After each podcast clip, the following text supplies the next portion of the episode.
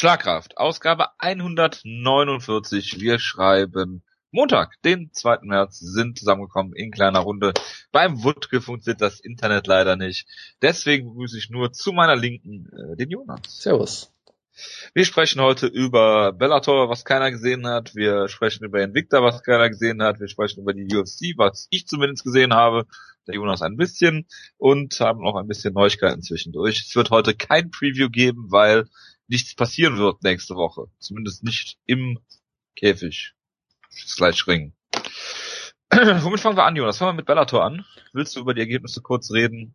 Äh, ich kann kurz erwähnen, dass Liam McGeary äh, den Titel gewonnen hat über Emmanuel Newton per Decision, was laut manchen Leuten ein sehr guter Kampf war, laut manchen Leuten auch ein sehr frustrierender Kampf. Da scheinen sich alle nicht so ganz äh, einig zu sein. Äh, was wohl ganz interessant war, ist, dass Liam McGeary den Kampf vom Rücken aus gewonnen hat äh, der wohl irgendwie mehrmals zu Boden genommen wurde und dann. Äh, das freut mich natürlich. Dann, ja, das freut mich prinzipiell durchaus und hat dann halt einen absurden Submission-Versuch an den nächsten gereiht, wo man auch nie so ganz weiß, warum er den nicht finishen konnte. Hat dann für mindestens einen Punktrichter damit wohl eine 10-8-Runde mit Submission-Versuchen vom Rücken aus gewonnen, was schon relativ großartig ist. ähm, das ist geil. Und hat dadurch halt den Titel gewonnen, weil Emmanuel Newton ihn einfach immer wieder zu Boden genommen hat, ohne erkennbaren Grund scheinbar. Äh, von daher, ja, manche Leute wollen jetzt gerne Rematch sehen. Ich habe den Kampf leider nicht geschafft zu gucken, aber er las sich ganz interessant, sagen wir es mal so. Du bist auch noch der Meinung, dass Miguel Torres damals äh, hier äh, Mighty Mouse besiegt hat? Vom Rücken aus? Ich habe den Kampf nur einmal gesehen, deshalb kann ich nicht sagen, dass sich meine Meinung geändert hat, weil dazu müsste ich nochmal gucken. Aber damals habe ich den Kampf 30-27 für Torres gescored, ja. Das habe ja, ich, das hab ich damals wohl gemacht, ja. Ob ich das heute mal machen würde, weiß ich nicht, aber prinzipiell äh, spricht für mich auch nichts dagegen.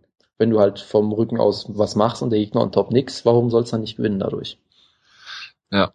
Selbst wenn er es gewonnen hätte, wäre TJ Dillashaw jetzt immer noch der Living Champion. Wollte ich schon mal so sagen. Ja.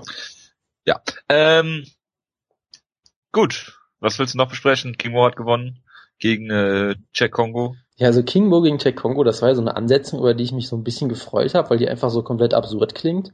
Ich meine, King Mo, Light Heavyweight, denkt immer wieder darüber nach, ins Middleweight zu gehen und kämpft dann, einfach, kämpft dann einfach gegen Jack Kongo, der Heavyweight ist, aus absolut nicht erkennbaren Gründen. Ist halt äh, Moneyweight, wie er bestimmt sagen würde. Ist halt ein großer Name, Jack Kongo, irgendwie, weiß ich Großer nicht. Typ.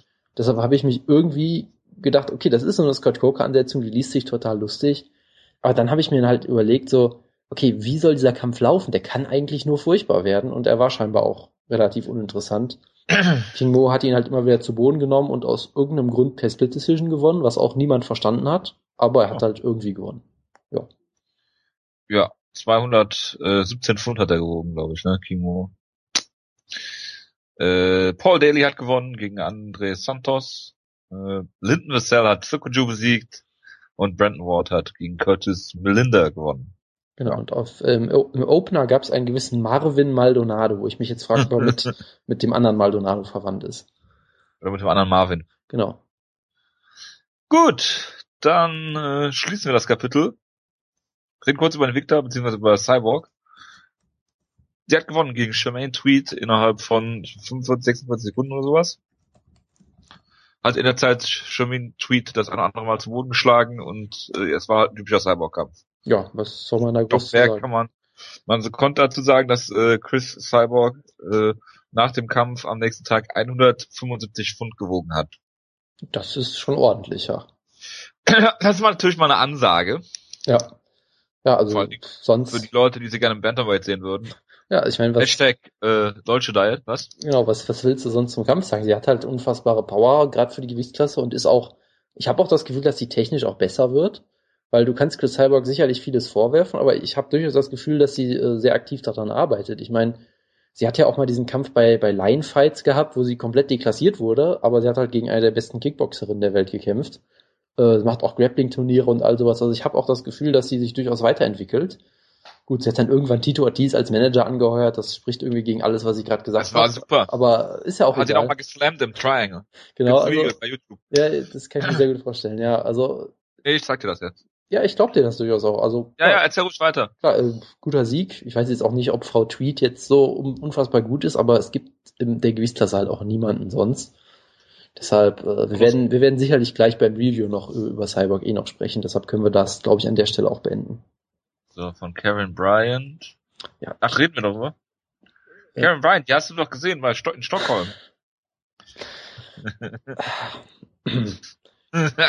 ich, ich, ich, ich, ich, würde, ich würde gerne ja. ein Wort über den Co-Main-Event verlieren. Da war ich ja bei, beim Hören der Ausgabe so ein bisschen entsetzt, weil unser Frauenbeauftragter da irgendwie keinen guten Job gemacht hat, habe ich das Gefühl. Ja, äh, deshalb ist er auch heute nicht dabei. Genau, er hat ja nur gesagt, ja, Mizuki Inoue kämpft, die ist gut, gegen irgendwen, bla. So nach dem Motto. Ich war ja sehr enttäuscht, weil die hat natürlich gegen Alexa Grasso gekämpft, die von allen Leuten mittlerweile gehypt wird als der neue Star, der groß, sogar, der die sogar von N24. Genau, von N24 auch. Dana White war. Wenn du sagst, der neue Star. Ja, der Stern, wie auch immer. Ähm, sie wurde auch von Dana White gehypt, hat gesagt, das war so ein geiler Kampf, der hätte in der UFC sein müssen. Es wird von allen Leuten jetzt spekuliert, dass sie sie bestimmt noch auf die Kane gegen Verdum Card gepackt wird, weil sie ja Mexikanerin ist. Ähm, Oder nach Polen. Deshalb war ich halt ja, genau einfach nach Polen, weil da tut man halt alle Strawweight-Kämpfe hin. Wer weiß warum, aber macht man halt. Ähm, und sie ist eine ziemlich gute Strikerin, hat auch durchaus einige Knockouts schon auf dem auf der äh, erzielt bisher und sie wird halt Capos. sie wird halt allgemein sehr gehypt, deshalb war ich halt so ein bisschen enttäuscht, dass Wutke sie scheinbar überhaupt nicht kannte. Und äh, sie hat äh, Mizuki Inoue besiegt in einem scheinbar sehr, sehr guten Kampf. Ich habe ihn ehrlich gesagt auch nicht äh, sehen können, weil ich äh, keine Zeit hatte und mich dann gespoilert hatte aus Versehen. Äh, von daher, ja, es Scorecards von 30, 26 und 29, 28, was auch ein bisschen interessant ist. Also ein Punktrichter hat ihr eine 10-8-Runde gegeben und der andere hat ihm nur zwei von drei Runden gegeben, aber gut. Es war scheinbar ein guter Kampf, den kann man sich bestimmt nochmal angucken, der war bestimmt sehenswert und ja. Hast du das Video angeguckt? Ich kenne das, glaube ich, schon. Ich habe es mir jetzt nicht nochmal angeguckt, aber ich kann es ich kann's, ich kann's gerne machen, wenn du unbedingt willst. Sehr gerne. Ich freue mich über sowas. ja, mit Ton bitte. Ja, also Cyborg Santos kann dann ja eigentlich nur noch die deutsche Diet äh, weiterhelfen, um dann mal in die News-Ecke äh, über, äh, überzugehen, weil äh, es ist sich von äh, unserer Hörerschaft gewünscht worden, lieber Jonas, dass wir über die deutsche Diet reden, weil die ja bei Ronda Rousey so gut funktioniert hat. Ja, ich bin, ich bin begeistert und bedanke mich nochmal vielmals für diesen Vorschlag. und da wir ja auf all unsere äh, Hörer eingehen und äh, deren Wünsche berücksichtigen, ein, also äh, an Mike Dolce, da äh, scheiden sich ja die Geister. Du bist ja nicht so begeistert von ihm, weil du ja, ähm, und das werde ich diesmal hoffentlich richtig zitieren, ähm, sagst, dass er ja im Prinzip eigentlich nichts anderes macht oder ähm, tut als das, was schon bekannt ist. Ne? Aber er vermarktet sich halt relativ gut durch seine T-Shirts, durch seine Auftritte, ist immer bei Waynes dabei, seine Kämpfer machen halt immer Gewicht. Ich wollte unbedingt auch eigentlich mal Reed Kuhn schreiben von Fightnomics, ob er mal eine Statistik machen kann, äh, wie erfolgreich die Kämpfer überhaupt sind von, von äh, die, die auf der deutschen Diet sind. Äh, einige verfluchen ihn ja, andere lieben ihn, ich weiß es auch nicht. Also ich habe auch das Gefühl, dass irgendwie niemand so richtig bei ihm bleibt. Naja, keine Ahnung, was ich dazu großartig sagen soll, lieber Jonas. Aber du kannst natürlich jetzt weit ausholen und über Mike Dolce reden. Äh, da habe ich ehrlich gesagt gar keine äh, Meinung zu. Was ich halt sehr schön finde, ist, dass dieser Slam von Chris Cyborg natürlich keinen Erfolg hatte, wie immer. Denn sie slammt ihn und, natürlich und, nicht. und tappt. Außer wenn du den Gegner ausnockst, aus und, Versehen. Äh, sie slammt ihn und tappt danach sofort, was auch sehr schön ist. Ja, natürlich, ähm, weil, er, weil er dann weil viel mehr drin ist. Genau. Nee, aber äh, was soll ich dazu sagen? Das ist meine Meinung zu Mike Deutsche sollte ja bekannt sein. Also es gibt Nein, ist es nicht, erzähl. Es gibt Leute, die auf ihn schwören, weil er halt Leute so ein bisschen an der Hand nimmt vielleicht, Leute, die dann vielleicht von sich aus nicht die Disziplin hätten, sich darum zu kümmern vielleicht, keine Ahnung. Es gibt andere Leute, die halt sagen, er macht halt einfach nur einen riesen Hype und redet die ganze Zeit eigentlich komplett Schwachsinn so irgendwie, äh, er hat ja auch so seine komischen Catchphrases über irgendwie Chunky Blood und also was alles irgendwie komplett pseudowissenschaftlich klingt und nichts mit der Realität zu tun haben scheint, sehr oft. Und es gibt halt immer Leute, die natürlich sagen, ja, er will sich halt einfach nur vermarkten und macht das gut, aber eigentlich macht er halt nichts Besonderes. Wie gesagt, ich bin kein Kämpfer, ich bin kein Ernährungsexperte, deshalb kann ich nur bedingt. Das ist auch gut so. Das ist beides sehr richtig, ja. Ähm, mhm. Deshalb kann ich das auch nur bedingt beurteilen, aber das ist halt so ein bisschen mein Eindruck. Ich glaube, Johnny Hendricks war es ja, der von ihm abgeschworen hat wieder, oder? Ja, genau, der war es. Der, der war es ja zum Beispiel auch. Also von daher ist für jeden Kämpfer, der sich darüber ausspricht, wie toll er ist, gibt es irgendwie einen ehemaligen Klienten, der sagt, wie scheiße er war. Also ja. es hält sich irgendwie sehr die Waage, habe ich das Gefühl. Äh, BJ Penn möchte ihn ja verprügeln. Genau. Und da bin ich, in dem Fall bin ich vielleicht sogar auf Mike Dolces Seite. Ich weiß nicht, ob ich da BJ Penn bei sowas vertrauen möchte, aber gut. Ähm, ja, wie auch immer. Gut. Dann machen wir weiter mit Nelson Tibau, Jonas. Ich habe schon angedroht. Findest du, dass jemand, der jetzt seinen 24. UFC-Kampf hatte und ja, gut, ich würde ihm jetzt noch mehr Zeit in der UFC einräumen als zum Beispiel einem Josh Koscheck. North-South Joke steht hier, okay. Ähm, denkst du, dass jemand, wenn er jetzt, wenn jetzt Gleison Tibau es schaffen sollte, irgendwie über 30 UFC-Kämpfe zu kommen und äh, auf längere Sicht derjenige sein wird, der die meisten UFC-Kämpfe hat, in die Hall of Fame aufgenommen werden sollte? Ähm, wenn man sich überlegt, dass, äh, dass Brandon, nicht Brandon, oh Gott, äh, Stephen, Bonner. Stephen Bonner in der Hall of Fame ist, bin ich da absolut für, weil die UFC Hall of Fame ist eh ein schlechter Scherz. Charles Mass Lewis. Ja, von mir aus auch der. Also die Hall of Fame ist relativ vollkommen egal, deshalb kann mir da gerne gleich ein Tibor reinbringen, ist mir vollkommen Latte. Du bist Fan der WWE Hall of Fame. Sie ist, glaube ich, legitimer als die UFC Hall of Fame, aber auch die ist mir relativ egal. Gibt es eine Hall of Fame auf dieser Welt, die du gerne siehst? Äh, es ist mir eigentlich alles relativ egal. Ach Jonas, Matthias nicht gut Kirschnuss. Tja, das ist ja nur auch wieder nichts Neues, oder? Leider ist der Wutke nicht dabei. Nicht wegen Hall of Fame, sondern wegen Anthony Johnson gegen John Jones. Es gab irgendwie ein Media-Event in LA diese Tage da äh, um den Event herum. Und äh, da hat man äh, John Jones und Anthony Johnson irgendwie Interviews führen lassen oder was immer eine PK gegeben. Dann gab es einen Face-Off zwischen beiden mit Dana White. Sie haben sich geschubst. Ähm, es sah nach einem Brawl aus und dann haben sie äh, äh, sich lachend umarmt und äh, Dana White hat sich fürchterlich erschreckt dabei.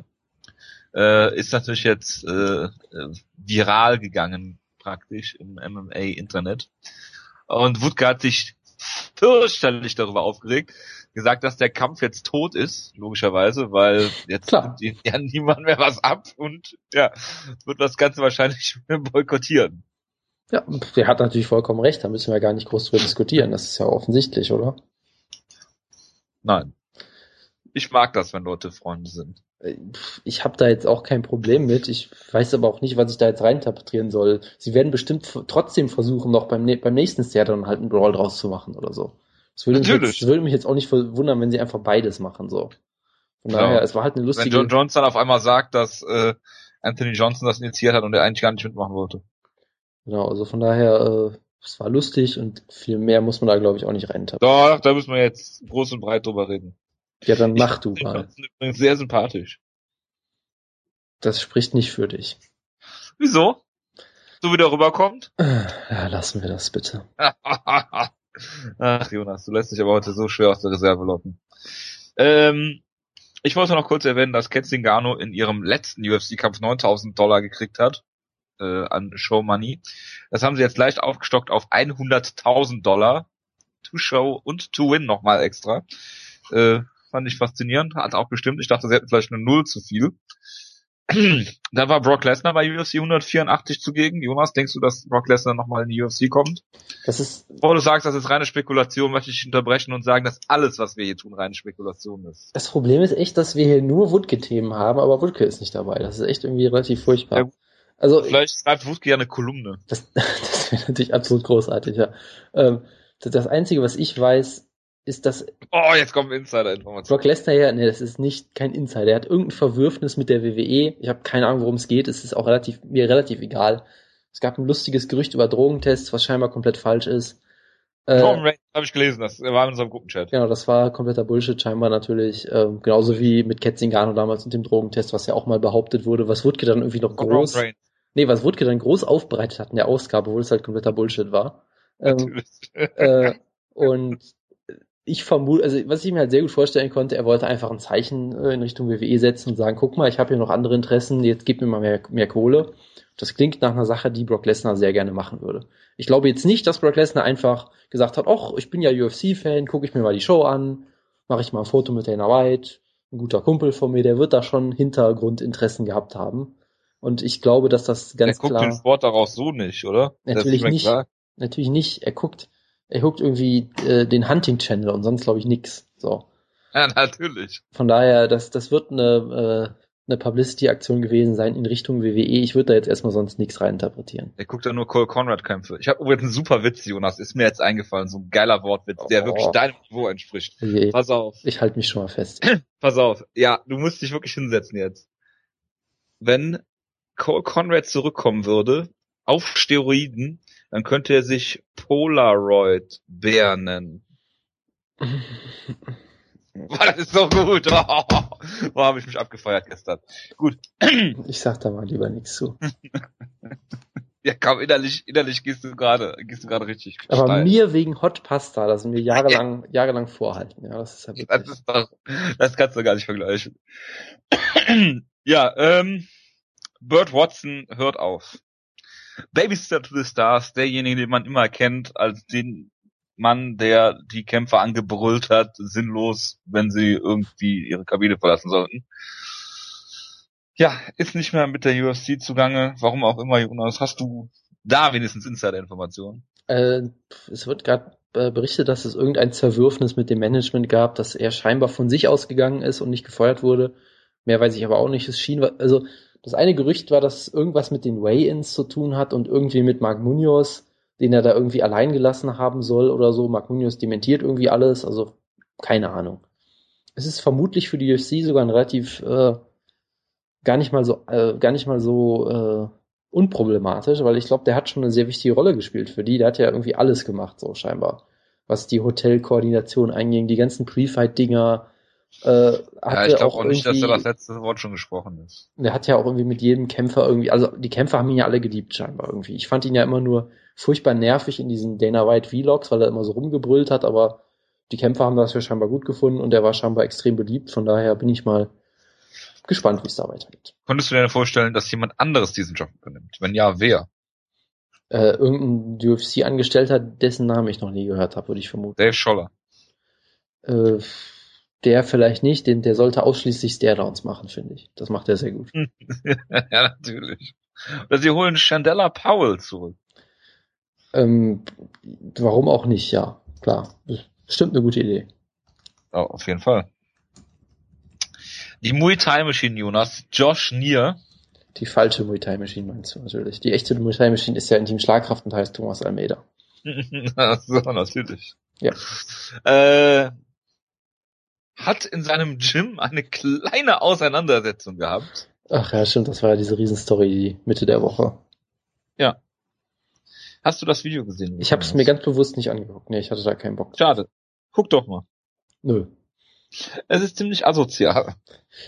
Ja, das, äh, das habe ich wohl auch mitbekommen. Ja. Äh, wie dem auch sei, äh, Josh Neer hat jemanden verprügelt, der ihn bei Twitter irgendwie herausgefordert hat. Ähm, derjenige ist dann ziemlich verprügelt worden, sagt, dass es das Video man sich ganz ansehen sollte und dann sieht, wie er im Sparring äh, den guten Josh Nier irgendwie ziemlich vorgeführt hat, weil er keinen Takedown gekriegt hat, also Josh Nier. Und äh, dann hat Josh Nier ihn irgendwie attackiert, nachdem der Kampf, das Sparring zu Ende war und hat ihn dann ziemlich verprügelt. Ja, äh, es sei jedem selbst überlassen, sich das anzugucken. Auf jeden Fall ist das allerunterste Schublade und ja, bekräftigt meine ohnehin schon sehr negative Meinung über Josh Neal. Da ist mir doch Anthony Rumble Johnson wesentlich lieber, Jonas. Uh, das ist, äh, das ist ein schwerer Kampf zwischen den beiden. Da kann ich mich echt äh, nur schwerlich entscheiden. Ja. Aber ich weiß, wo du, ich, apropos entscheiden, für wen bist du denn, jetzt, um mal zu den Kampfankündigungen zu kommen, wenn du nichts mehr hast, im Kampf, der wirklich lange in der Mache war, der eine ganze Liga zerstört hat. Kimbo Slice gegen Ken Shamrock. Ich, Ken Shamrock, der ja ursprünglich eigentlich wieder äh, zu den Wurzeln zurückgehen wollte und Bare Knuckle Boxing machen wollte. Ja, auf, auf da irgendwie. Geht ja nichts näher als ein Kampf gegen Kimbo Slice zu buchen. Sollte das nicht irgendein so Event in England auf so einer Wiese sein oder irgendwie sowas Absurdes? Keine Ahnung. Ich, ich dachte, da wäre sowas gewesen, aber ich kriege es auch nicht mehr ganz zusammen. Ja, es ich habe es nicht ganz angeguckt, es, oder? ist großartig und ich bin mir auch weiter eigentlich sicher, dass der Kampf auch diesmal nicht stattfinden wird. Seth Patrick ist übrigens schon in den Startlöchern. Ja klar, der hat seine Karriere zwar beendet, aber dafür kommt er bestimmt jederzeit wieder zurück. Also, was soll ich dazu sagen? Das ist auch wieder so eine Woodke-Story eigentlich. Ne? Also von daher, äh, ja, also es ist, ich sag mal so, es reden alle Leute drüber. Deshalb hat Bellator, glaube ich, jetzt schon erreicht, was sie erreichen wollten. Von daher, ja, also alle Leute werden drüber reden, es wird ein absurder Kampf, falls er stattfindet. Sie werden dann bestimmt versuchen, im Co-Main-Event irgendwie einen guten, sportlich relevanten Kampf zu bucken und vielleicht hilft das ja und Wutke, äh, ich war ja auch sehr enttäuscht, weil ich das in den Gruppenchat groß gepostet habe und Wutkes Reaktion war, glaube ich, hm. das war alles. Er hatte jetzt ein 5000 Wort Essay auf Scott Coker erwartet und stattdessen schreibt er einfach nur, hm. Das hat, das, hat, das hat mich sehr enttäuscht und ich bin weiterhin dafür, dass er jetzt eine Kolumne schreiben sollte, damit er uns mal seine Meinung dazu mitteilt. Ich bin auch dafür, dass wir ähm, ihm dafür eine Akkreditierung besorgen sollten. Ja, äh, das wäre auch sicherlich sehr interessant, ja. Ja, wir haben heute das Antragsformular für die Akkreditierung für Polen bekommen und ähm, der Spendenaufruf nochmal, spendet Geld, um Wutke einen Aufenthalt in Krakau zu ermöglichen. Wir würden uns um die Akkreditierung kümmern und äh, der Wutke interviewt natürlich gerne Kämpfer für euch. Äh, wird dann auch so ein Dana White Blog oder UFC oder Wutke Embedded. also, das äh, wäre, wäre hervorragend. Ich würde mich sehr darüber freuen. Ach ja, ich mich auch, du. Ja. Äh, weitere Kampfankündigung. Team Schlagkraft Big Ben Rothwell gegen Matt Mitrione. Das ist auch so ein großartiger Kampf. ja.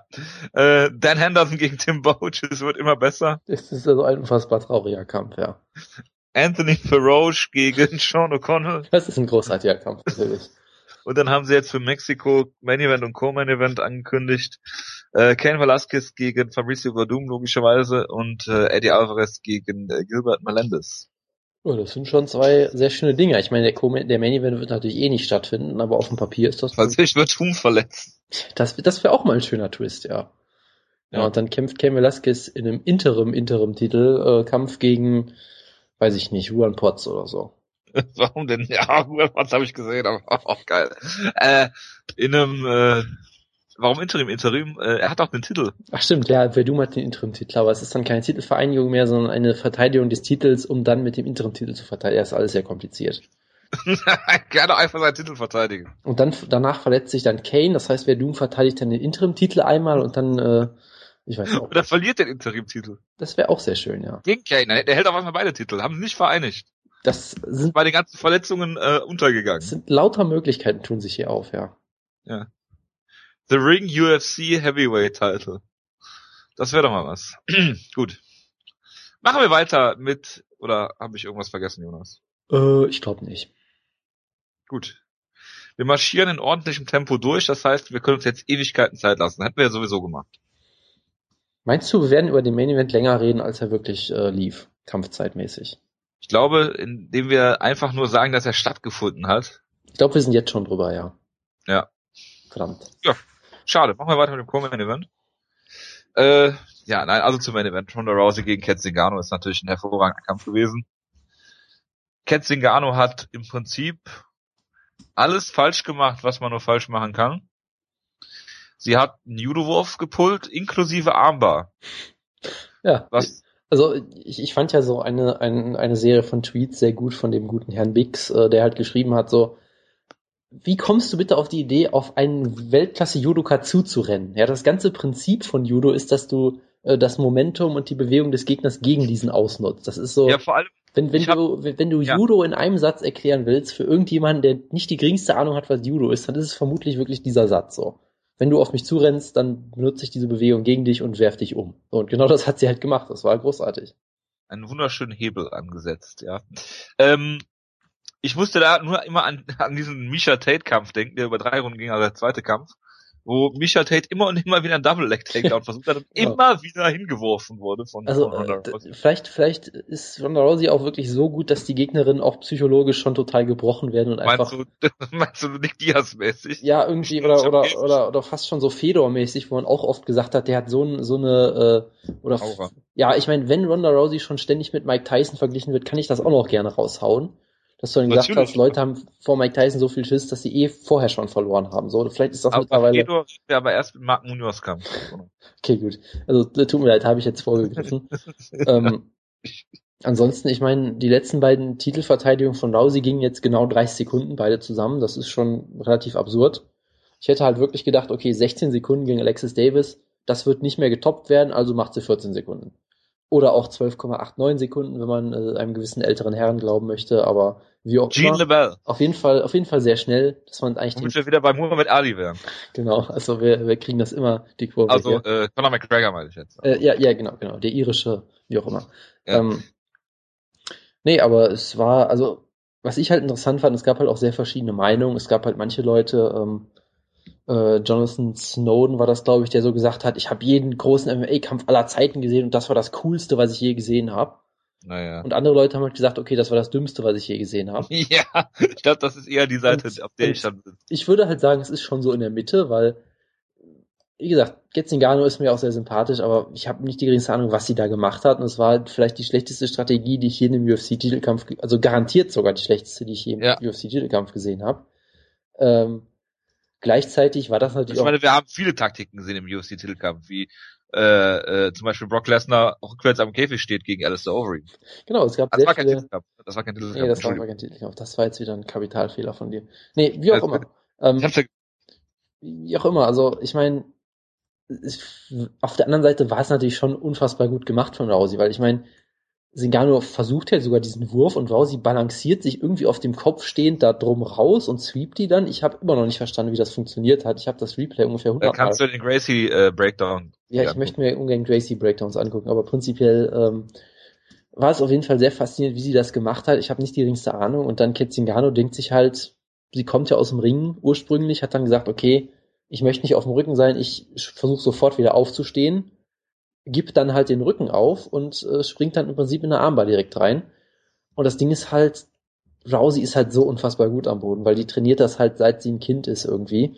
Ähm, und vor allem halt auch gerade unter diesen Judo-Regeln, wo du ja am Boden überhaupt keine Zeit hast. Da wirst du ja nach drei Sekunden oder so aufgestanden wieder. Das heißt, sie musste halt, und da sie ja wirklich im Judo auch schon diese Armbar-Spezialität hatte, musste sie halt ihre Transitions in Sekundenbruchteilen schaffen und sofort äh, sofort eine Submission ansetzen. Also nicht so wie so ein typischer Gracie-Grappler oder so, wo man sagt, okay, ich nehme mich zu Boden, jetzt gehe ich mal in die Halfguard, dann gehe ich ja. mal in die Side Control, dann gehe ich mal in die Mount, dann gehe ich mal in die Back. Nee, du musst innerhalb von drei Sekunden Submission versuchen. Und da hast du halt einfach gesehen, dass Rousey mental auch ungefähr zehnmal so schnell ist wie Ketzingano, weil sie halt sofort geschaltet hat und sofort wunderbar improvisiert hat, gesagt, ich kann diese, ja, was, wie auch immer man das nennen will, Reverse Armbar oder was auch immer, wie, wie, auch immer da jetzt der genaue technische Begriff für ist, hat die dann sofort angesetzt und Ketzingano wusste überhaupt nicht, was hier passiert. Und da war der Kampf auch vorbei. Also sehr schlecht gemacht von Segano, großartig gemacht von Rousey, von daher, es war auf jeden Fall ein Erlebnis. Ich meine, das liegt ja auch daran, dass ihre Mutter sie wohl äh, immer angesprungen hat, irgendwie beim Pennen schon. Das ist eine großartige Geschichte, ja. Ja, und sie dann halt immer irgendwelche Armbars zeigen musste. Was ich mir auch eine, für eine ziemlich ziemlich kranke Kindheit eigentlich ist. Aber gut, ich meine, im Berufsleben hilft sie ja im Endeffekt weiter. Das kann man ja, kann man ja nicht absprechen. Tja. Aber gut, ja, natürlich war es hervorragend gemacht von Luna Rousey, aber auch unglaublich dämlich von Ketzigano. Ob der Kampf jetzt anders geendet wäre, pff, ja, keine Ahnung. Kann man schlecht sagen, aber ich meine, das hat natürlich, äh, es war ja ein Elfmeter ohne Torwart für Ronda Rousey im Prinzip. Und klar, du musst es erstmal ausnutzen, das hat sie natürlich wunderbar gemacht, aber das ist halt ein bisschen, ja, schlecht eigentlich, dass die Ronda Rousey Kämpfe jetzt immer noch kürzer werden, anstatt dass man sie mal halt in tief tiefere Fahrwasser zieht, was bisher ja nur äh, Misha Tate diesem unglaublich absurden Kampf, Kampf da ja. gemacht hat, ja. Also hm, ich weiß ja nicht. Also äh, als nächstes äh, kommt jetzt wer? Betchko her. Also wird natürlich auch wieder ein super Kampf. Eigentlich kannst du Ronda Rousey auch ein Co-Main-Event und im Main-Event stellen. Äh, das würde, glaube ich, überhaupt nichts, äh, keinen Unterschied machen. Also ganz kurz, was als nächstes kommt, ist natürlich Ronda Rousey gegen TJ Dillashaw, wenn es nach der UFC geht. Da reden ja, ja alle darüber, dass sie unbedingt jetzt eigentlich gegen die Männer antreten müsste. Ro Joe, Joe Rogan redet sich auch wieder um, um Kopf und Kragen. Es ist absolut großartig, was da wieder abgeht. Da kann ich dir ein Video zeigen, Jonas. Oh Gott. Wo Ronda Rousey mit äh, Gegard Musasi grappelt. Ja, herzlichen Glückwunsch. Es gab auch Leute, die sich das Video mit BJ Penn angeguckt haben und gesagt haben, ja, von der Rousey würde BJ Penn auch im MMA besiegen. Ich, dachte, ich, ja, okay. gucke nur, ich gucke nur ein BJ Penn Video und das ist, wo er einen Brasil brasilianischen äh, Akzent das ist, hat. Das ist sehr richtig, ja. Und also das Ding ist halt, die Division ist einfach komplett tot. Äh, über Holly Holm reden wir ja gleich noch. Ich fand es halt schon interessant, dass Rousey halt ganz offen gefragt wurde, so was ist jetzt mit dir? Das heißt, wenn sie Cyborg hätte sagen wollen, hätte sie es sofort tun können. Ja, ja aber sie wurde halt nicht direkt danach gefragt. Also Rogan hat ihr da die, die Gelegenheit gelassen, zu sagen, was auch immer sie wollte. Sie hat dann halt Betchko her und ähm, äh, äh genau, Holly Holm gesagt. Das Absurde ist ja, glaube ich, von den Siegen her ist Misha Tate die qualifizierteste Gegnerin aktuell wieder, weil sie das, das ja immer besiegt hat, was auch ganz toll ist. Ähm, ansonsten, ja, was kann man noch sagen? Äh, Rousey hat jetzt elf Kämpfe. Sie hat, äh, wenn sie ihren nächsten Kampf jetzt in 19 Sekunden besiegt, hätte sie genau 25 Minuten Kampfzeit zusammen, also ein 5 Runden Kampf. Was in auch, elf Kämpfen. Ja, nee, ja in, in zwölf Kämpfen dann wären es dann insgesamt. Ne? Ja, genau, dann wären es. Ähm, also es ist wunderbar. Es war der erste UFC, Aber sorry, es war der allererste UFC Championship Kampf, wo es null Strikes gab, die getroffen haben, was auch großartig ist. Das wollte ich auch sagen. Und äh, was wollte ich sagen? Ah ja, Ronda Rousey kann an, an äh, unter den äh, unter bestimmten Umständen äh, Kane Velasquez äh, schlagen. Hat sie ja jetzt vor allem. Ja klar, klar.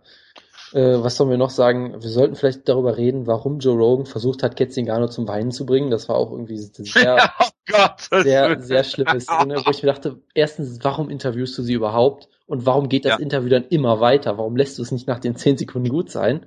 Er hat ja immer weiter versucht und es war echt, es war sehr unangenehm. Schlecht anzu, anzuschauen. Ja, also es war wirklich schlimm. irgendwann ausgemacht, weil, ich meine, wenn du so am Arsch bist, auf gut Deutsch, ja, dann dann, also es reicht ja nicht, dass du gerade in 14 Sekunden Titelkampf durch deine, eigentlich nur durch deine eigene Blödheit verloren hast. Ja, auf was, auf das du hingearbeitet hast, wo du zwischendurch einen Kreuzbandriss hattest, äh, hattest und dein Ehemann sich das Leben genommen hat. Ja, und dann verlierst du in 14 Sekunden den Titelkampf und Joe Rogan hat nichts Besseres zu tun, als irgendwas aus dir rauszuquetschen. Ähm, ja, sehr, äh, ja, wie sagt man? Scheiße, ja, das äh, kann man vielleicht durchaus so sagen. Gut. Ja, ich weiß, ich bin heute ein bisschen primitiv und vulgär. Das tut mir sehr leid. Und äh, ja, was soll man noch großartig dazu sagen? Äh, ja, äh, Ronda Rousey hat außer Cyborg keine Gegner mehr. Das äh, kann man so festhalten, ja. Ja. also ganz ehrlich, äh, wenn ich ein Commissioner wäre, ich würde eigentlich überlegen, kann man Ronda Rousey gegen Betchko her, kann man diesen Kampf bucken oder ist das, ist das eigentlich ein Kampf, den man nicht sanktionieren darf? Also ich bitte dich, das ist äh, schlechter Scherz. Also, äh, naja, so schlimm ist es jetzt Ja, auch. es ist jetzt übertrieben von mir. Außerdem halt, äh, verdient die Commissions ja Geld, äh, ich meine. Ich weiß, es war dementsprechend auch nicht. Da gab es mal einen interessanten nicht Dialog ganz, von dir und einem gewissen. Ganz ernst ja. gemeint, aber ja. Sie. Sie hat halt im Prinzip nur äh, ein Gimmick sich aufgebaut, was sie ja sehr gut gemacht hat mit den Horsewomen, aber rein sportlich kannst du es auch vergessen. Können, ja sicherlich richtig, ja. Ähm, ansonsten ja, der Cyberkampf muss halt kommen. Ich würde mich trotzdem nicht wundern, wenn er nie kommt, weil Cyborg mit äh, Bantamweight wird schwierig und ich kann natürlich Rousey auch dahingehend verstehen, dass sie halt auch keinen Bock hat, dann für Cyborg hochzugehen. Von daher kann ich. Ja, würde ich auch nicht machen. Ich, ich kann von daher beide Seiten komplett verstehen. Es ist mir aber egal, ich will den Kampf trotzdem sehen. So, die sollen das halt irgendwie auf die Reihe bekommen. Also dann ist ja auch das Gewicht egal, ob jemand weil, stirbt weil, oder so. Das, das habe ich jetzt so nicht gesagt. Nein, ja. ich sag mal ja. so, rein aus dem sportlichen Sinne ist halt, der, wenn du den Kampf nicht machst, kannst du halt auch zumachen, die Division im Prinzip oder wie auch immer. Das ist halt, kannst halt dann vergessen. So wie damals bei Bellator Heavyweights, ne, mit dem äh, Polaroid Bär. Ich gehe jetzt wieder. Ich leg jetzt auch gleich. Das ist ja echt furchtbar. ja, ansonsten wollen wir jetzt die Überleitung zu Holly Holm machen, von der Ronda Rousey sehr beeindruckt war, was für mich da, dafür spricht, dass sie den Kampf nicht gesehen hat. ja, hat sich wahrscheinlich vorbereitet. Äh, nein, äh, äh, ich wollte noch wissen, gegen wen du Ketzingano stellen würdest. Jetzt sag bitte nicht Rinder Kai. oh man, ey, es gab einen Artikel auf Bloody Elbow, wo, die machen immer diese Artikel, wo du Leuten Match-Ups gibst. Da hat hier tatsächlich jemand irgendwie einen Kampf gegen Rinder Kai gebuckt für, oh Gott. für, für Pennington oder so, ich weiß es nicht mehr. Also ich fand die Idee ja eigentlich gar nicht so schlecht, dass du einfach Ketzingano gegen Misha Tate bookst, weil sie kriegen beide keinen Titelkampf und der erste Kampf war sehr unterhaltsam. Von daher. Du bookst Ketzingano gegen Raquel Pennington. Von mir aus auch das. Ich weiß nicht, was das bringen soll, aber ja, ich halte halt Ketzingano ja. eigentlich immer noch für ziemlich gut. Von daher book. Also ja gut, der Kampf hat jetzt nichts ausgesagt, außer dass sie einen schlechten Gameplan hatte. Ja, richtig. Von daher würde ich halt sagen, book sie gegen irgendein anderes ehemaliges Opfer von Rousey von mir aus gegen Alexis Davis, von mir aus gegen Misha Tate, die kriegen ja, alle, die kriegen alle keinen Title Shot mehr und es wäre ein solider Kampf. Also das würde ich. Kaufmann. Das ginge möglicherweise auch, ja genau. Von daher Gut, kommen wir zu, irgendwie ja, sowas bitte, halt. Ja, bitte. Kommen wir zu Holly Holm gegen äh, äh, Raquel Pennington. Also ich fand erstmal ähm, die T-Shirts sehr beeindruckend mit Hollys Homies mit L geschrieben. Das, äh, was Greg Jackson und äh, Mike Winklejohn anhatten. Ja, ähm, Wie hast du den Kampf denn gescored, Jonas? Äh, ich habe den Kampf in der Mitte, nach der Mitte der zweiten Runde ausgemacht, ehrlich gesagt, weil ich ihn so furchtbar Wie hast du denn da gescored? Dann kannst du ja mit Halbpunkten machen. Ich habe ich hab die erste Runde für Holly Holm gegeben und in der zweiten hatte ich sie, glaube ich, auch so weit vorne, aber ich war jetzt alles andere als beeindruckt von ihr. Dann hättest hab, du den 29, 28 gescored. Ich habe das ja auch im Gruppenchat so ein bisschen angemerkt, dass sie boxerisch vielleicht gar nicht so toll ist, was so ja gut, dass du Leute äh, Joe Rogan-esque direkt unter den Bus wirst. Ja, ich, ich wurde, ich, ich, wurde, ich wurde davon ja von dir brutal ange angegangen wieder. Und ich fühle mich in dem Kampf durchaus, durchaus bestätigt. Ja, ja, klar. Äh, sag ich jetzt, sag ich jetzt einfach. Gar nicht bei mir. Ähm, deshalb, ich fühle mich ja durchaus bestätigt, weil du hast halt gesehen, sie hat überhaupt keine Punching Power scheinbar. Ja, was Joe Rogan auch jede Sekunde erwähnt hat. Es stimmt ja auch durchaus. Also wir haben uns ja früher schon mal drüber lustig gemacht, so ein bisschen, dass sie jeden Kampf per Knockout gewinnt, aber immer per Kicks. Jetzt weiß man auch so irgendwie warum, weil halt ihr Striking ist halt auf Volume ausgelegt, möglichst schnell sein und so weiter, aber sie hat halt überhaupt keinen, keine Power dahinter.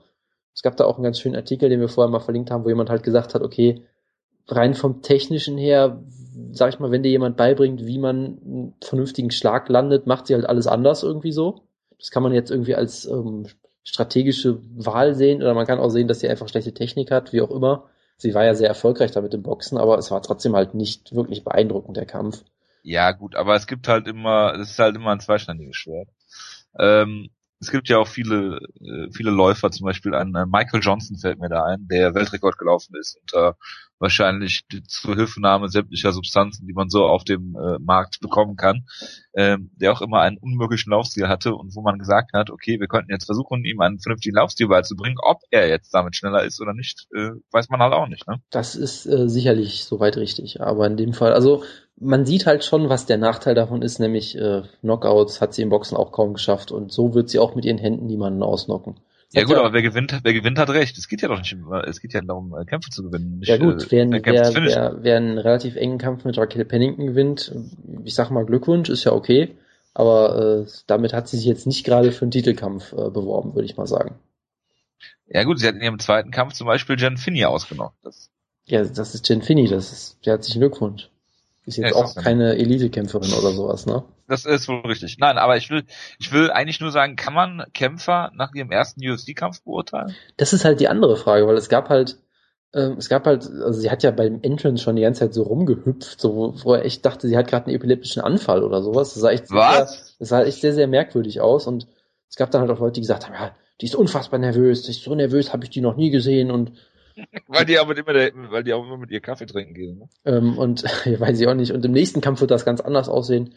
Wie gesagt, keine Ahnung. Ich habe halt vor dem Kampf den Artikel schon gelesen, wo halt gesagt wurde, so ist, sag, so sind, sage ich mal, ihre Schwächen, was ihr Boxen angeht. Und das wurde in dem Kampf irgendwie alles äh, bestätigt, hatte ich das Gefühl. Von daher, es schien mir jetzt eher so eine Bestätigung zu sein, aber es kann natürlich sein, dass sie im nächsten Kampf dann noch ein bisschen besser kämpft. Das kann natürlich sehr gut sein, ja. Ich würde diesen Kampf nicht zu hoch hängen. Ähm, wie man es nimmt. Also ich meine, Holly Holm kam mit so viel Vorschusslorbeeren in den Kampf, ähm, dem konnte sie eigentlich gar nicht gerecht werden. Ich meine, viele haben haben sie als nächste Rousey-Herausforderin gesehen. Ich weiß nicht, was sie in dem Kampf hätte machen müssen, damit man das wirklich ernsthaft hätte. Ja, Knockout halt. Können. Ja, super. Ja, keine Ahnung, also so halt irgendwie. Ja, wow, Raquel Pennington auszunocken ist jetzt, glaube ich, auch kein kein so tolles Statement. Ja, das ist halt auch das Problem. Es war halt für Holly Holm eigentlich ein relativ sicherer Kampf, ne? weil Raquel Pennington ist halt solide, aber nicht wirklich toll und die eine Sache, die sie eigentlich macht, sie ist ja eigentlich eher Strikerin und da sollte Holly Holm meilenweit besser sein und es war halt trotzdem jetzt nicht gerade berauschend. Aber naja. Ja, aber ich, ich, ich würde jetzt Holly Holm auch nicht unter den Bus werfen. Ne? Nö, das nicht, so wie, aber. So wie der, Joe Rogan das zum Beispiel gemacht hat und du gerade auch tust. Der Hype war halt, der Hype ist halt vollkommen Ja, der Hype, du glaubst auch jeden Hype. Das, äh, also das, da wäre ich muss nicht man dagegen. Kirche halt auch mal, da muss man halt auch die Kirche mal im Dorf lassen. Ich habe also den, ich habe den Hype schon letzte Woche versucht, äh, ein bisschen auf Sparflamme zu halten, ja, also bitte. Ja, aber dann bist du ja, dann bist du ja voll, deine Erwartungen ja voll erfüllt worden. Das stimmt durchaus, ja, wurden sie auch durchaus. Ich habe ja auch ja. Auf, auf Decision getippt und damit das äh, Cyber-Tippspiel gewonnen. Hast das Cyber-Tippspiel gewonnen? Jawohl, habe ich. Ja, Glückwunsch. Der Einäugige unter den Blinden oder was? Äh, irgendwie so, ja. Danke, dass, danke, dass du die ganze Community wieder unter den Bus wirfst. Das ist, das ist sehr, sehr nett von dir. Wo wir gerade Leute unter den Bus werfen, kann ich doch direkt viele Leute unter den Bus werfen. Ähm, ja, also ich sag mal, Holly Holm hat das gemacht, was er machen musste, um Michael Pennington zu, zu besiegen. Ich meine, es war jetzt keine, keine herausragende Leistung. Es war eine, es war eine ordentliche Leistung, es war eine okay Leistung. Es wäre auch nie in Gefahr, den Kampf zu verlieren. Ich meine, irgendwelche Leute hatten zwar, ich glaube, Grissom hatte Michael Pennington vorne, obwohl er auf Holly Holm getippt hat beim Serientäterspiel aber gut, ehrlich von ihm. Ich hatte jetzt auch, ich glaube, 29, 28 äh, in der letzten Runde für Pennington oder halt 30, 27, ganz letzte Runde auch Holly Holm geben. Du hättest ihm wahrscheinlich 10, 10 gegeben. Das was dann 30, äh, kann ich weder wäre. bestätigen noch dementieren, ja. Ja, also, ja, es war halt nicht, man hat halt keinen spektakulären Headkick-Knockout gesehen, ja. Und mehr kann man dazu auch eigentlich nicht sagen. Ähm, gib ihr einen zweiten Kampf. Ich würde Leute halt auch immer nach ihrem zweiten Kampf beurteilen und nicht nach ihrem ersten. Und äh, ja, dann schauen wir einfach mal weiter. Ja. Auf jeden Fall ist die Division nicht so dicht und mit so guten, weiß ich nicht, Ringerinnen äh, besetzt, als dass man hier äh, äh, fürchten müsste um Holly Holm. Äh, ihre Takedown-Defense war allerdings sehr gut. Ich weiß jetzt nicht, wie gut die Takedowns von Raquel Pennington sind, natürlich nicht. Aber äh, sie hat, glaube ich, sieben oder acht abgewehrt. Also von daher kann man eigentlich nichts gegen sagen. Außerdem kommt sie aus dem Fußball, wie Joe Rogan gesagt hat. Das freut mich. Ach, sehr schön, ja. Ähm, gut. Machen wir mal weiter mit. Ach, wen, wen, gegen wen könnte man denn Holly Holm stellen? Sie hat jetzt gewonnen. Wie wär's denn mit Micha Tate? Äh, ja, warum nicht? Ich meine, es wäre ein relativ vermarktbarer Kampf. Micha Tate ist auf jeden Fall die klare Nummer zwei der Division, was die Beliebtheit und Bekanntheit angeht und vermutlich sogar sportlich, was auch irgendwie, naja, aber gut. Ja. Äh, von daher, ja, von mir aus book man den Kampf. Also ich sag mal so, du musst halt Holly Holm schon irgendwie noch so einen Test geben und Micha Tate würde auf jeden Fall die Takedown Defense testen. Und äh, ich bin gespannt. Ansonsten halt, Rinderkai geht immer, ne, würde ich sagen. Ja, natürlich, Rinderkai geht immer. Äh, die Frage ist halt nur, ob Rinderkai nicht zu früh kommt. Nein, äh, ob äh, Michael Tate nicht zu früh kommt. Tja, das kann, das ist die Gefahr, ja. Also kannst halt versuchen, sie weiter aufzubauen mit so Gegnerinnen wie Raquel Penning. Stell sie gegen Jessica, nee, das, nee, das war Bantamweight, oder? Also ich dachte, nee, genau, ich dachte, du sagst jetzt stell, sie gegen, stell sie gegen Jessica Rakosi oder wie die hieß, die damals die Ultimate Fighter Staffel. ich meine, die hat, die, ein, die hat 51-Jährige mit dem 1 und 3 Rekord. Ja, pass auf, sie ist 37 Jahre alt. Sie hat einen Rekord von 1 und 4 und hat aber, genau, sie hat das, die, die Ultimate Fighter Staffel hat, war sie im Finale, hat er gegen Julia, Juliana Pena verloren. Genau, ja. und sie hat es aber ins Finale geschafft mit einem Sieg und sie ist ja auch irgendwie Kickboxerin oder sowas, von daher. Ja, genau. Buxi, oder, oder vielleicht kannst du sie auch. Oder vielleicht buchst du auch Holly Holm gegen Juliana Pena, wenn die bald mal wieder fit ist. Die soll ja auch irgendwie bald mal wieder trainieren können, so wie ich das. Ach nee, die hat schon einen Kampf. Na naja, gut, okay. Ja. Ja. ja gut, aber dann, wenn sie den gewinnt. Aber gut. Ja, weiter am Text. Jack Ellenberger gegen Josh Koscheck. Kommen wir zum Highlight der Show, würde ich mal sagen. Ja, also Koscheck hat das natürlich wunderbar gemacht.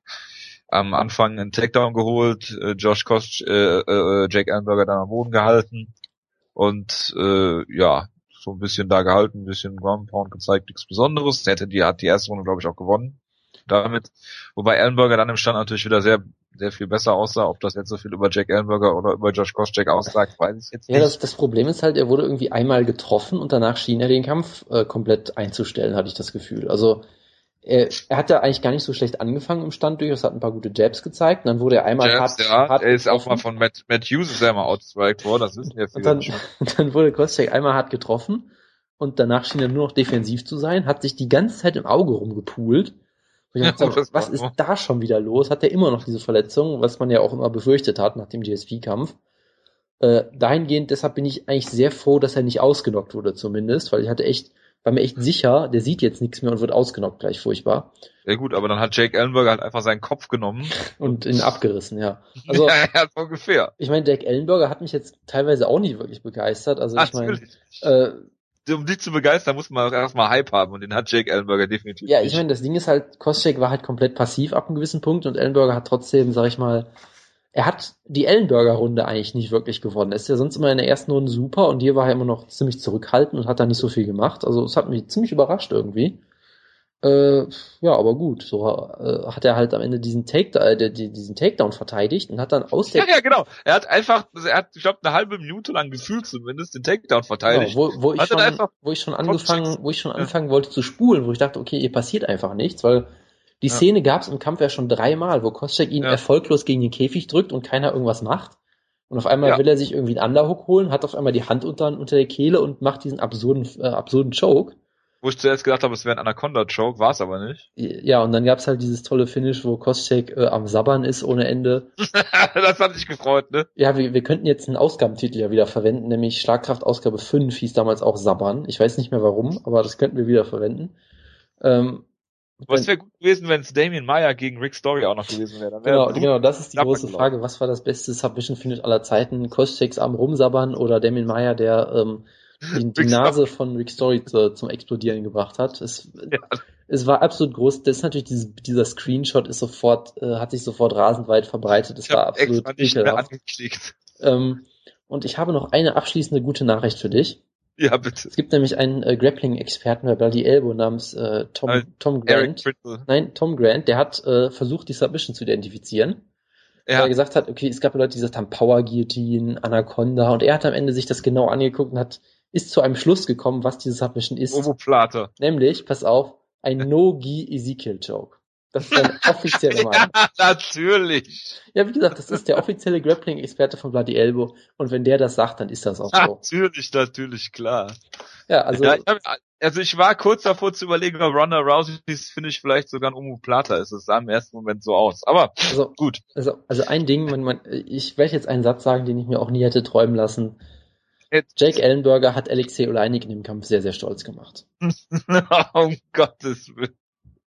Können wir so einen Side-Headlock, finde ich. Was machen die eigentlich, wenn, wenn Krokop gewinnt gegen Gonzaga? Bocken die dann Oleinik gegen Krokop 2? Ich will's doch schwer hoffen. Ich, ich, Jahr 2015? Ich, ich will's doch schwer hoffen, ja, klar. Ja. Der Gewinner gegen Ishi? Großartig, ja, genau. Ja gut, Jake Ellenberger mit einem Submission finde ich, das sagt natürlich auch sehr viel über Josh Koscheck aus, ja.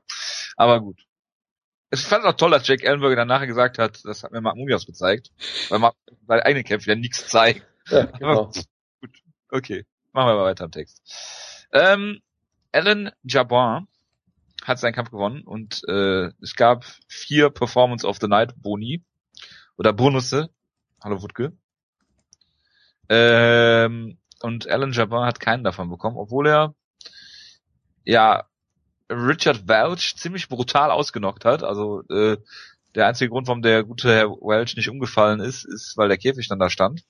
Wo ich mir dann auch gedacht habe, okay, ich glaube, Big John hat den Kampf abgebrochen, äh, zu Recht vermutlich, und äh, Joe Rogan hat sich nicht darüber aufgeregt. Das fand ich erstaunlich. Ja, ich fand die Doppel eigentlich auch wunderbar. Er wurde halt wirklich, er war halt komplett weg. Wunderbar, ja gut, er ist tot, Richard Welch, da kann man den Kampf schon mal abbrechen. Ja, so, es gab auch Leute, die sich darüber beschwert haben wieder. Das ist ja so nicht.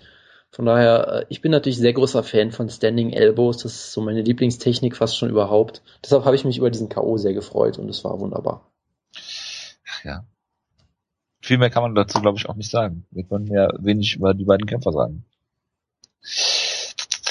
Du kannst ja Alan Jabbar gegen äh, Jordan Mean im Standing Elbow Contest Genau, wo du alle anderen Strikes verbietest, das wäre sehr schön. genau, mit äh, Gene LeBell als äh, äh, Ref. Genau. Gut, machen wir mal weiter mit äh, Tony Ferguson gegen Jason Tibau. Der Kampf sah aus, als hätte er in drei verschiedenen Gewichtsklassen äh, oder drei Gewichtsklassen zwischen beiden gelegen.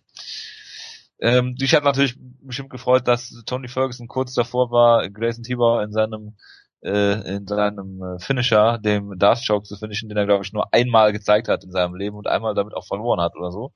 Ähm, dann hat er aber, äh, er hat also er hat Jason Tibau im Stand schon ziemlich angeklingelt und äh, dann einen wunderschönen Renaked Choke geholt und äh, ja, Gleason Tibau macht halt das, was Gleason Tibau macht, äh, verlieren.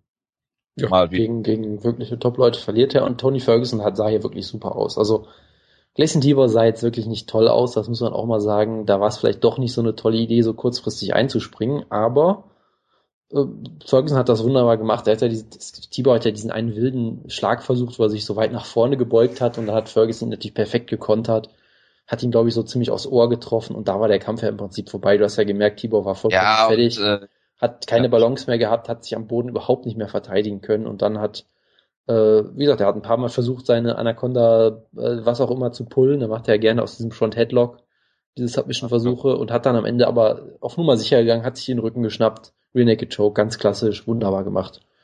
Das sagt, wie ich finde, über doch sehr viel über Tony Ferguson aus, der ähm, äh, ein sehr ernstzunehmender Kämpfer im Lightweight auf jeden Fall ist. Äh, das auf jeden Fall. Und äh, Mike Goldberg war auch sehr froh, dass er 43 Mal Equilibrium sagen konnte. Da waren alle Zuschauer auch drüber froh, ja. ja, natürlich. Ja, die Maincard wusste zu gefallen, oder nicht, lieber Jonas? Die hat auf jeden Fall sehr viel Spaß gemacht, ja. Gut. Machen wir weiter mit äh, einem sehr beängstigenden äh, Headliner der Prelims. Äh, Ron Canero ist nach 48.000 Jahren wieder zurück in der UFC, nachdem er dieses komische Jim Ross Liga Turnier Battlegrounds MMA mit, wo er noch Stress mit der Kommission hatte oder sowas, ähm, gewonnen hat, wieder in der UFC äh, und hat gegen Mark Munoz äh, gekämpft hat ihn ziemlich brutal ausgechoked im Rear Naked Choke, was er wunderbar gemacht hatte. Äh, Mark Munoz irgendwie äh, hat einen Takedown versucht, glaube ich. Es gab einen Sprawl. Äh, Canero hat sich direkt den äh, Rücken gegriffen und dann war der Kampf auch vorbei. Was nicht dazu geführt hat, dass der Ref den Kampf abgebrochen hat, aber ja, der Kampf war frei. Warum auch? Er hat sich äh, Mark Munoz zehn Sekunden lang gefühlt bewusstlos angeschaut, bevor Canero, das sieht man in der Wiederholung schön, ihn auch noch mehrfach darauf hinweist, dass Mark Munoz ja out ist. Ja, ist doch wunderbar. Und ja, Mark also Munoz. Also ich, ich weiß echt nicht, was ah. Mark Munoz äh, mit den mit den Punkt äh, mit den Schiedsrichtern gemacht hat. Die wollen ihn ja irgendwie alle sterben sehen, glaube ich. Ich meine, man, man, man, erinnere, man erinnere sich vielleicht mal. Hat er, vielleicht überfährt er immer deren Katzen. Genau, also ich meine, es war ja immerhin kein Knockout diesmal, aber man erinnere sich mal an den Kampf gegen Chris Whiteman. Da wollten sie wirklich dafür sorgen, dass er im Käfig noch stirbt. Also es ist echt absurd, was da wieder, ab, wieder abgeht mit Munoz. ja, natürlich. ja, ich weiß es auch nicht. Also Mark Munoz, ich meine, es ist, äh, es ist ein Trauerspiel, wirklich. Es scheint ja wirklich ein ganz guter Trainer zu sein wenn er solche Dinge, wenn er Jake Ellenberger zu einem Submission-Sieg verhilft. Äh, aber äh, das ist ja überhaupt nichts gewesen hier. Und ich meine, ähm, ja, Mark Munoz ist Shut, also da kann man sagen, was man will. Da kann man auch sagen, er hat Donkey Kong äh, Fedor Eskes Ground and Pound, ja, lieber Jonas. Deine Worte, nicht meine. Ich behaupte weiterhin, dass ich das nur über Michael Bisping behauptet habe, aber egal. ja, das ist, macht es nicht viel besser. Ich habe ich hab ernsthaft äh, auf dem Cyborg nach mir, nach meinen, nach Beiträgen von mir über Mark Munoz gesucht und nichts gefunden mit Fedor. Ich habe extra nachgeguckt. Weil mir das sehr, du wichtig, sehr wichtig war. in der Sendung behauptet. Das kann sein, du hast aber gesagt auf dem Cyborg und auf dem Cyborg habe ich es nicht gemacht, also hast du Unrecht. So. Ja, aber das, die Sendung ist doch vom Cyborg.